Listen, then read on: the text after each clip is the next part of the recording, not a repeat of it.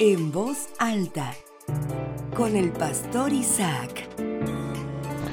Damos gracias a Dios por estar nuevamente juntos en esta jornada. ¿Por qué la tendencia de nosotros los humanos es pensar que tenemos que tener ciertos requisitos para que Dios nos tome en cuenta?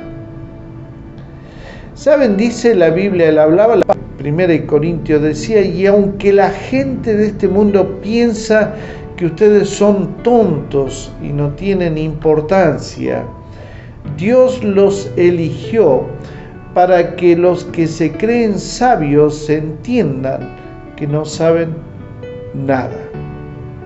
¿Usted ha escuchado alguna vez esta expresión cuando hacemos una invitación para que vengan a la iglesia?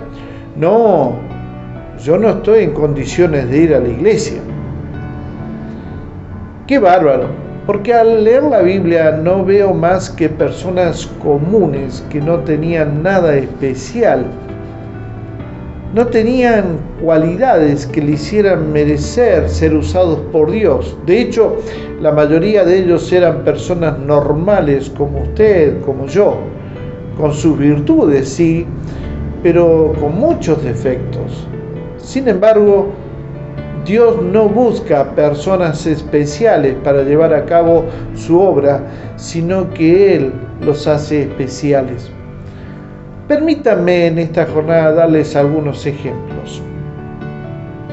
Abraham de muy avanzada edad, elegido especialmente para que por medio de él Dios levantara a una nación, a un pueblo suyo un Jacob que toda su vida usurpó lo que no era suyo. Pero Dios lo transforma y lo llama por primera vez como Israel. ¿Qué le parece un Moisés con un carácter impulsivo que llegó a asesinar a un egipcio? Ni hablar de Raab, la prostituta. David, un no tomado en cuenta por su padre, Isaías de mal hablar, que cuando se mira delante de Dios reconoce que es un hombre de labios inmundos. Un Jeremías miedoso y llorón. Bueno, ¿qué me dicen los apóstoles? Hombres normales, comunes, sin nada especial en ellos. Pedro un impulsivo, Judas un ladrón, Juan y Jacobo peleadores, Simón y Celote que era su hermano, revolucionario. Mateo, un cobrador de impuestos, traidor a su patria. Tomás, con poca fe. Cada uno de estos hombres no tenía nada especial. Ahora, mis amigos y hermanos, lo maravilloso de Dios es que Él toma a este tipo de personas y lo hace especial. ¿Qué me dice usted y yo? ¿Cree usted que somos especiales?